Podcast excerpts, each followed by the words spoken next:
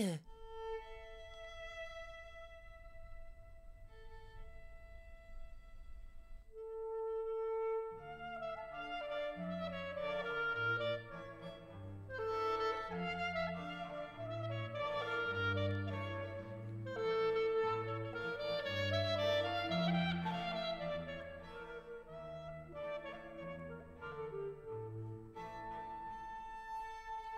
Shalom à tous pour ce nouveau brouillon de culture. Au micro, Tamara avec euh, de nouveaux titres, toujours dans cette très belle rentrée littéraire. Je voudrais commencer par le roman de Rachel Darmon, Tâter le diable, publié aux éditions Folie d'encre. C'est une auteure israélienne née en France et ce roman, le deuxième roman, puisque j'avais présenté à sa sortie en 2019 Le gâteau de Varsovie, publié chez le même éditeur. Et au centre de ce roman, on va retrouver Manu. Manu a une quarantaine d'années, elle y est diététicienne, vit à Binyamina en Israël. Elle est mariée à un homme adorable et marrant. Ils ont deux filles. En apparence, tout va bien. Manu s'est mise au vélo. Elle intègre un petit groupe de cyclistes qui se retrouvent tous les vendredis matins très tôt pour se rendre toujours au même endroit, une sorte de petit paradis à l'abri des humains et du bruit. Et je vous lis le premier extrait. Euh, qui suit, je le précise, une chute, une simple chute de vélo, rien de grave, mais qui va secouer Manu. Depuis ma chute, je suis épuisée. La vie des couples est si complexe. J'essaye de prendre mes distances. En Israël, c'est compliqué. On est proche du Premier ministre, du chauffeur de taxi, de la prof. Il règne une familiarité nationale, encouragée par le tutoiement et la culture. Une impudence qui m'agresse, j'esquive comme je peux comme s'il avait suffi de ce léger choc pour lui ouvrir les yeux sur le déséquilibre qui règne dans le monde et donc dans sa vie aussi. Cette révélation est douloureuse et donne à Manu l'impression d'être perpétuellement décalé. Et je vous lis le deuxième extrait. Parce que je souffre, le château de cartes de mon identité s'écroule. Je suis troublée, avant, je ne me posais pas de questions. Je prenais tout le pactage de la féminité, les robes, les chaussures à talons, les cheveux longs, la délicatesse, la fragilité, la maternité, la beauté. Manu euh, sent que sa vie lui échappe, plus rien ne va, elle ne supporte plus l'obésité galopante de son mari, ni les médicences de ses amis, ni en fait euh, toutes ces conventions autour euh, d'elle. Et je vous lis le troisième extrait à propos justement de, ce nouveau regard sur les conventions.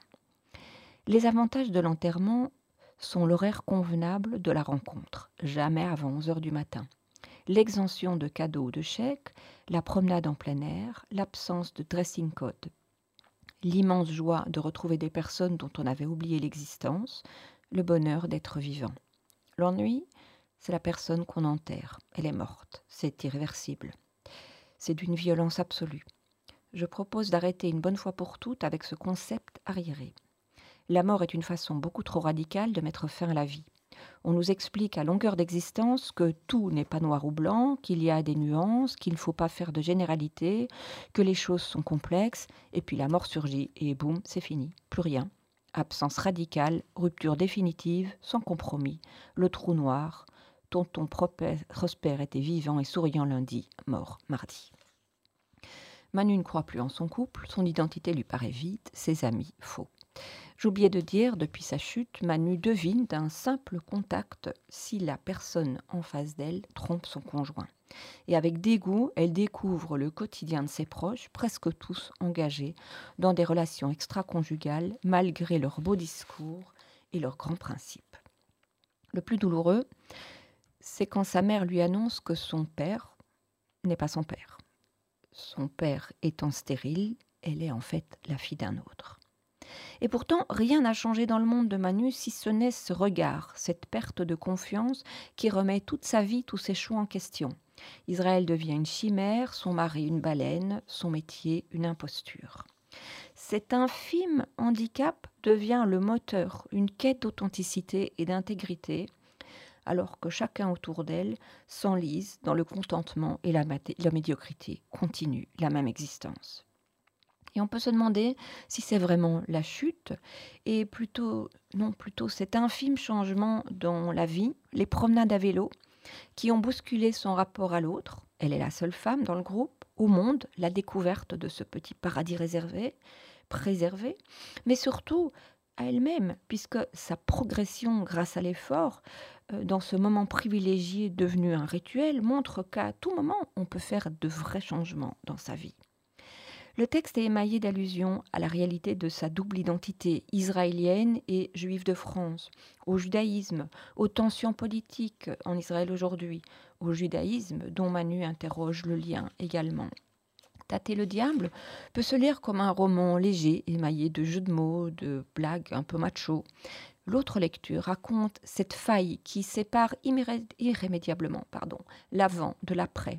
Il suffit d'une seconde, d'un léger déséquilibre pour ne plus regarder le monde de la même manière, au point que ses fondations, la famille, l'amitié, le travail, les valeurs, perdent leur sens. La question de l'identité est centrale, comme chez l'auteur, se raccroche à un contexte politique précis, intégration des Olim de France, identité séfarade, ashkenaz, les tensions politiques actuelles en Israël, je vous le disais, cette question de l'identité est posée également à travers le rapport à la famille, peut-être plus particulièrement à la mère, relation comparée à une corde qui relie, certes, mais aussi qui étrangle. Et cette image de la corde en fait surgir une autre qui traverse le texte. On l'a vu, c'est l'image de la mort, évoquée directement dans la description de l'enterrement, mais présente en filigrane à travers l'appréhension de la mort des parents, qui nous entraîne inéluctablement du chemin vers la vie, dans l'attente de l'accouchement, au chemin vers la disparition. La mort, mort du couple, mort des parents, mort des proches. C'est avec beaucoup de courage que l'auteur conclut, à l'instar du verbe être en hébreu, j'ai été et je serai, même si je n'ai pas le temps d'être. C'est le roman, le roman pardon, de Rachel Darmon, Tâter le diable, publié aux éditions Folie d'encre. Et j'en profite pour dire que Rachel Darmon sera présente à la fin du mois à la librairie Filigrane pour une signature. Autre roman de cette rentrée littéraire, le roman de Dario Diofebi, Paradise Nevada, le roman d'un auteur franco, euh, pardon, italo-américain, un jeune auteur né en 1987 qui est devenu joueur professionnel de poker en ligne, qui est parti aux États-Unis pour participer à des tournois en salle et qui a mis un terme à sa carrière trois ans plus tard pour suivre un programme d'écriture créative à, à la New York University où il enseigne désormais. C'est son premier roman, un roman absolument remarquable euh, et comme certains de ses personnages, donc il a lui-même été joueur de poker professionnel. C'est donc autour du casino qui vont évoluer tous ces personnages, des joueurs, des serveuses, des croupiers, des maîtres chanteurs. Et dans le prologue, l'auteur énonce les trois paradoxes de Las Vegas. Le premier, c'est que c'est une ville qui peut être à la fois fiction et réalité, paradis et vrai Dieu de la vie, et qu'il faut en prendre la mesure. Le deuxième paradoxe, c'est que tout tourne là-bas autour de l'argent. Alors on peut être sûr qu'il en est question. Enfin, le troisième paradoxe, c'est qu'il y a les histoires. Car plus Las Vegas a les allures d'un grand chaos d'individus sans lien les uns avec les autres, plus ses résidents, de passage ou permanents, ont l'air de fragments de vie isolés que rien ne relie d'anecdotes disparates qui échouent et forment à former un tout cohérent, plus la ville exige en réalité qu'ils interagissent. Une ville qui n'a pas été conçue pour qu'on y vive. Las Vegas, c'est ce temple du jeu et de l'argent facile qui abrite des joueurs professionnels comme des personnes fortunées venues s'amuser à jouer, dilapider des sommes faramineuses, qui ne sont en réalité qu'une infime partie de leurs gains, et dans l'ombre, tous ceux qui travaillent pour leur bien-être. Le jeu d'argent aujourd'hui, c'est aussi le théâtre du combat entre le cerveau humain et les intelligences artificielles. Ils sont là pour des raisons différentes, gagner de l'argent, bien sûr, dépenser de l'argent, on l'a dit, mais parfois aussi pour disparaître ou pour se découvrir. Et je vous lis un extrait. C'était précisément pour cette raison qu'elle peinait à comprendre ce qui s'était passé au cours des derniers mois. Parce que les restrictions imposées par sa communauté et son éducation ne lui avaient jamais paru limitantes parce que son appartenance à l'Église mormone et au-delà à la famille Peterson lui avait toujours semblé relever d'une forme de revendication positive et non d'une obligation.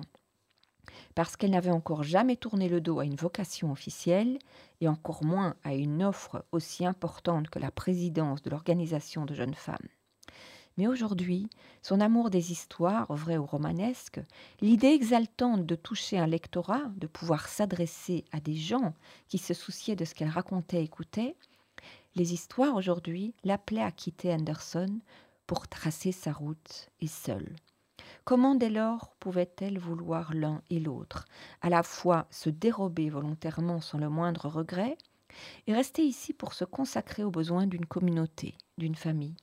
Et cette pensée, ce désir terrifiant qu'elle caressait en secret depuis que ses amis de San Francisco l'avaient appelée, le désir de tout lâcher, de tout lâcher pour s'en aller et écrire, devenir elle-même. Parmi les travailleurs, ces travailleurs de l'ombre, un mouvement de colère gronde. Ils se sentent exploités, exigent de meilleures conditions, ils préparent une action, mais avec une naïveté dangereuse je vous lis un autre extrait. La cricosirène, un ensemble de quatre tables auxquelles officiaient des croupières légèrement vêtues et surmontées d'un podium de pole dance, était de loin le lieu le plus couru du Positano, peut-être même de tout Las Vegas, pour jouer au blackjack, et Erika était l'une de ses stars. Elle était belle, dansait comme il se doit de manière hypnotique, et sa chevelure blonde et ses yeux bleus étaient parfaitement assortis à son costume de sirène turquoise et azurée. L'idée était astucieuse, se disait Marie-Anne, se cacher au grand jour, faire en sorte que ce que les agents de sécurité évitaient à tout prix de regarder, pour ne pas se laisser distraire, soit précisément ce qu'ils auraient dû regarder. Une série de mythes ou de modèles dictent les aspirations de tous ces personnages. Le mâle alpha, le personnage incarné par Tom Cruise dans Top Gun, en des temps où YouTube s'est transformé en seul de classe ultime pour la jeune génération. Malgré leur savoir théorique, certaines connaissances échappent complètement à ce que l'on peut apprendre en ligne bulle artificielle, mais microcosme aussi. Las Vegas apparaît finalement comme un reflet du monde réel à partir du moment où on accepte de voir ce qui s'y passe vraiment. De tous les jeux de casino, seul le poker oblige un homme à se confronter à la véritable nature de l'existence, la lutte pour la survie, une guerre dans laquelle nous n'avons pour seule arme que notre cerveau, nos nerfs et notre cœur. Enfin, il y est question aussi de responsabilité, et je vous lis le dernier extrait. Je crois que la question est mal formulée, finit par répondre Walter. On ne peut pas y répondre. Il me semble qu'il y a chez les gens de votre génération un désir singulier de résoudre la complexité du monde de façon manichéenne, en opposant de grands principes immuables. Tout est bien ou mal, honnête ou tordu, sain ou délétère. Mais est-ce vraiment le cas? Il caressa doucement la pointe de sa moustache blanche. Je doute qu'il existe véritablement au monde quelqu'un de bien. Il est même difficile de déterminer avec certitude ce qu'est une bonne action. Nous agissons mal pour de bonnes raisons, nous agissons bien pour des raisons horribles ou égoïstes. Plus le monde devient embrouillé, indéchiffrable, plus la rhétorique de l'époque paraît encline à le simplifier en deux grandes catégories. Mais au bout du compte, ce qui échappe à notre penchant pour les dichotomies, c'est la réalité de notre vie quotidienne et sur ce chapitre, rien n'est jamais tout à fait clair. Roman d'apprentissage moderne, mélange de cynisme et d'observation fine, d'érudition et d'imaginaire, c'est une composition très ambitieuse aux multiples personnages dont le lien va se révéler petit à petit pour former une intrigue riche et complexe portée par un souffle puissant, un jeune auteur à suivre qui a reçu pour ce premier roman de nombreuses critiques très élogieuses. C'est donc le roman de Dario Diofebi Paradise Nevada, Nevada pardon, et c'est publié chez Albin Michel. Et puis je voulais vous présenter aussi un autre roman qui m'a beaucoup touché, ou plutôt un recueil de nouvelles de Mikolaj Greenberg. Je voudrais leur demander pardon, mais ils ne sont plus là. Ce sont des nouvelles traduites du polonais par Margot Carlier. C'est publié chez Actes Sud. L'auteur est à la fois psychologue et photographe. Il s'agit de nouvelles lapidaires, en moyenne trois ou quatre pages. Par exemple, Mes amis juifs va évoquer les personnages juifs rencontrés. Il s'agit de cinq rencontres, cinq histoires de harcèlement, de calomnie, de préjugés envers des individus supposés juifs au cours de la vie de la narratrice et il lui faudra la durée d'une vie pour s'interroger. Je vous lis le premier extrait. Ma vie n'a pas toujours été facile. Mes parents sont morts il y a des années de cela. Mon mari, lui, est décédé prématurément. Mes enfants sont grands, j'ai désormais plus de temps pour réfléchir. L'être humain doit sans doute être confronté personnellement à une tragédie pour que son esprit et son cœur s'ouvrent. Comment savions-nous à l'époque que le petit gamin qui pissait dans sa culotte était juif? Il a dû supporter nos chicanes alors qu'il était innocent. Et à la colo, qui nous a dit que le Miro était juif? Peut-être l'avions-nous accusé à tort? Comment avons-nous pu ligoter ce garçon à l'église? Et moi, Qu'est-ce que je pensais alors? Et mon amie juive, pourquoi s'est-elle cachée au fond? Ce n'est pas sa faute si elle est née dans une famille juive, non? Peu à peu, je suis devenue triste, infiniment triste. Et puis, je me suis souvenue de ma collègue de travail. Peut-être ai-je porté des accusations contre des innocents. J'aimerais leur demander pardon, mais ils ne sont plus là. Le nom du recueil est tiré de cette nouvelle. Silence sur les origines, on ne raconte pas qu'on est juif, y compris à ses enfants. Une peur qui entraîne la perte d'identité et va rompre toute transmission, comme dans un sac élégant. Et je vous lis le deuxième extrait. Au bout de quelques minutes, nous sommes arrivés devant une sorte d'obélisque où étaient gravés divers noms. Surprise, je lui ai demandé ce que nous faisions ici. Ma mère m'a répondu que c'était la tombe que je voulais voir. Mais maman, ton nom de jeune fille n'y figure même pas. Si, dit-elle, seulement il a été changé quand j'étais petite, il s'est éteint définitivement. Je me trouvais enfin devant la tombe de mes grands-parents. Avant même de réaliser que ma mère était juive, je me suis entendu dire que moi aussi je l'étais. Maman, mais pourquoi as-tu voulu attendre jusqu'à ta retraite? Une fois à la retraite, on est en sécurité, ma fille. On ne peut plus nous licencier, supprimer nos prestations sociales, on ne risque plus rien. Et papa, est-ce qu'il était au courant? Il m'a rien demandé, et lorsque je lui en parlais, il attendait que je termine et ne reprenait jamais le sujet.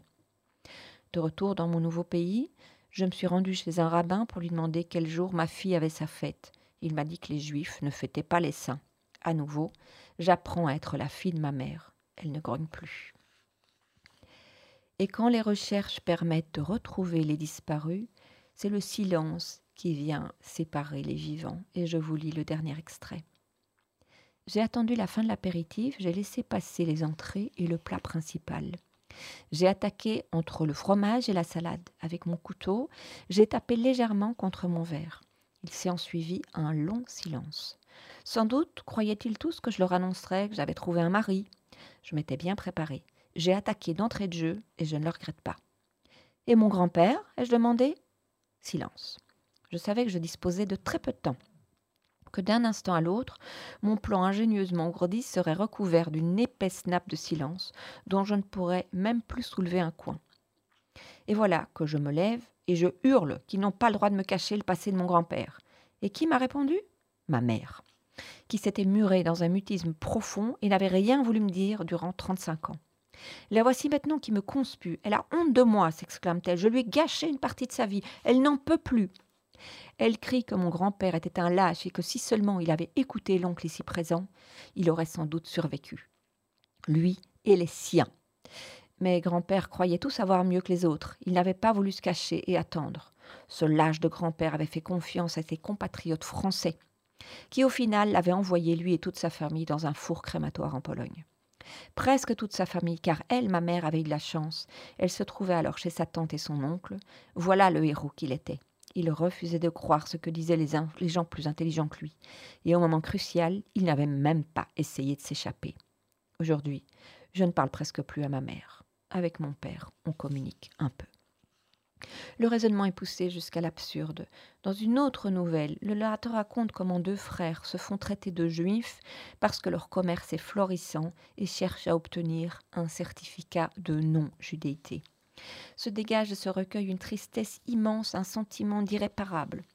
Je pense que l'histoire que j'ai trouvée la plus belle, la plus mélancolique, est Regroupement familial. Il est question d'un photographe qui, après la guerre, crée des photos de famille à partir de clichés d'individus pour donner l'illusion de la famille alors qu'elle a été déchirée par le deuil. Après la mort de son père, alors qu'il vide son atelier, il découvre que leur propre photo de famille est, elle aussi, une photo truquée. Une fois encore, on retrouve ce terme obsédant du silence sur le passé et du drame dissimulé. Et je ne peux pas m'empêcher d'ajouter que j'ai vu hier, tout à fait par hasard, sur Arte, un petit reportage qui décrit euh, une exposition euh, en Israël où sont exposées des images créées euh, à partir d'une intelligence artificielle, des images de guerre à partir de clichés et de descriptions, donc qui vont mettre en scène des moments de guerre alors que les clichés n'existe pas. Et euh, évidemment, euh, le débat autour euh, de cette tentative, d'une part, un des responsables dit que les jeunes ne lisent plus et donc que le seul moyen de les toucher à travers le passé, c'est de les faire regarder des images, quitte à ce que ce soit des images artificielles. Et au contraire, euh, le point de vue des historiens est que d'une part, il y a assez de vraies photos et d'autre part, qu'on rentre dans euh, une logique qui euh, donnera beaucoup de prise aux négationnistes.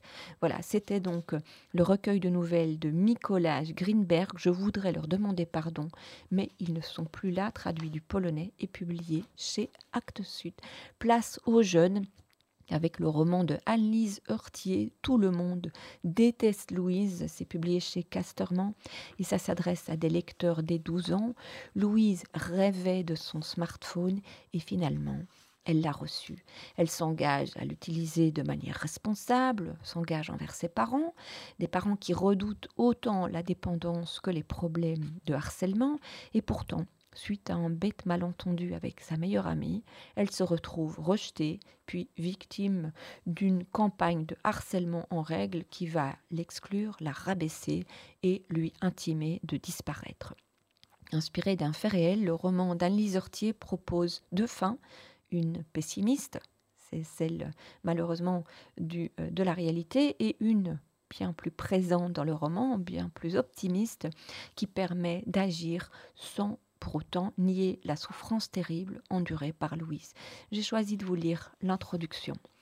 Écrit pendant l'été 2022, ce roman est une œuvre de fiction qui aborde le sujet du harcèlement et du cyberharcèlement. À l'heure où nous le marquons, en mars 2023, le projet de loi relatif à la majorité numérique vient d'être voté en première lecture à l'Assemblée nationale si elle est définitivement promulguée, cette loi fixera à 15 ans l'âge minimum pour s'inscrire sur un réseau social. De 13 à 15 ans, l'autorisation des parents sera requise. En deçà de 13 ans, l'accès au réseau sera interdit, ce qui est déjà normalement le cas, ajoute l'auteur, sauf qu'aucune vérification n'est actuellement imposée aux plateformes. Cette loi, certes, ne résoudra pas tout, mais elle permettra de sensibiliser encore aux dangers des réseaux sociaux et à la maturité nécessaire pour en faire bon usage. Alors que la première inscription intervient en moyenne à l'âge de 8 ans et demi, c'est une, et, et l'auteur cite ses sources. Le réseau Like Me du roman est une invention. En revanche, le sondage qui ouvre ce roman est issu d'une histoire vraie. En Malaisie, en 2019, Davia Emelia, une adolescente de 16 ans, a publié une question similaire Dois-je vivre Dois-je mourir sur son compte Instagram. 69% des abonnés ont répondu qu'elle devait mourir, que sa vie était inutile, et Davia s'est jetée du toit de son immeuble. Dans ce roman, l'autrice a voulu laisser à Louise la chance de pouvoir suivre un chemin plus lumineux. C'est donc le roman de Anne-Lise Tout le monde déteste Louise, et c'est chez Castorman, je vous le disais, dès 12 ans. Et puis on terminera par euh, un album pour nos tout petits.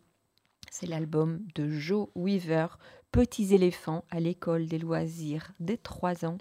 Un album d'une grande douceur qui évoque la naissance d'un petit dernier, une petite plutôt, dans une famille éléphant, son accueil par le grand frère qui l'initie à la vie, qui lui fait découvrir le monde qui les entoure, la chaleur du soleil, la douceur de l'herbe, le sable, le jeu, tout comme la nécessité de se protéger. C'est un album tout en tendresse, tout en danseur, douceur. C'est donc Petits éléphants de Joe Weaver à l'école des loisirs des trois ans. Voilà, ici s'achève cette émission. Je vous retrouve la semaine prochaine.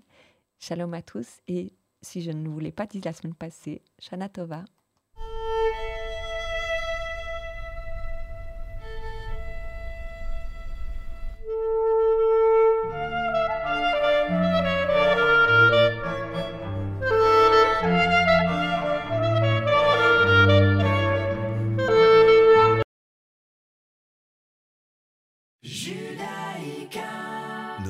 FM.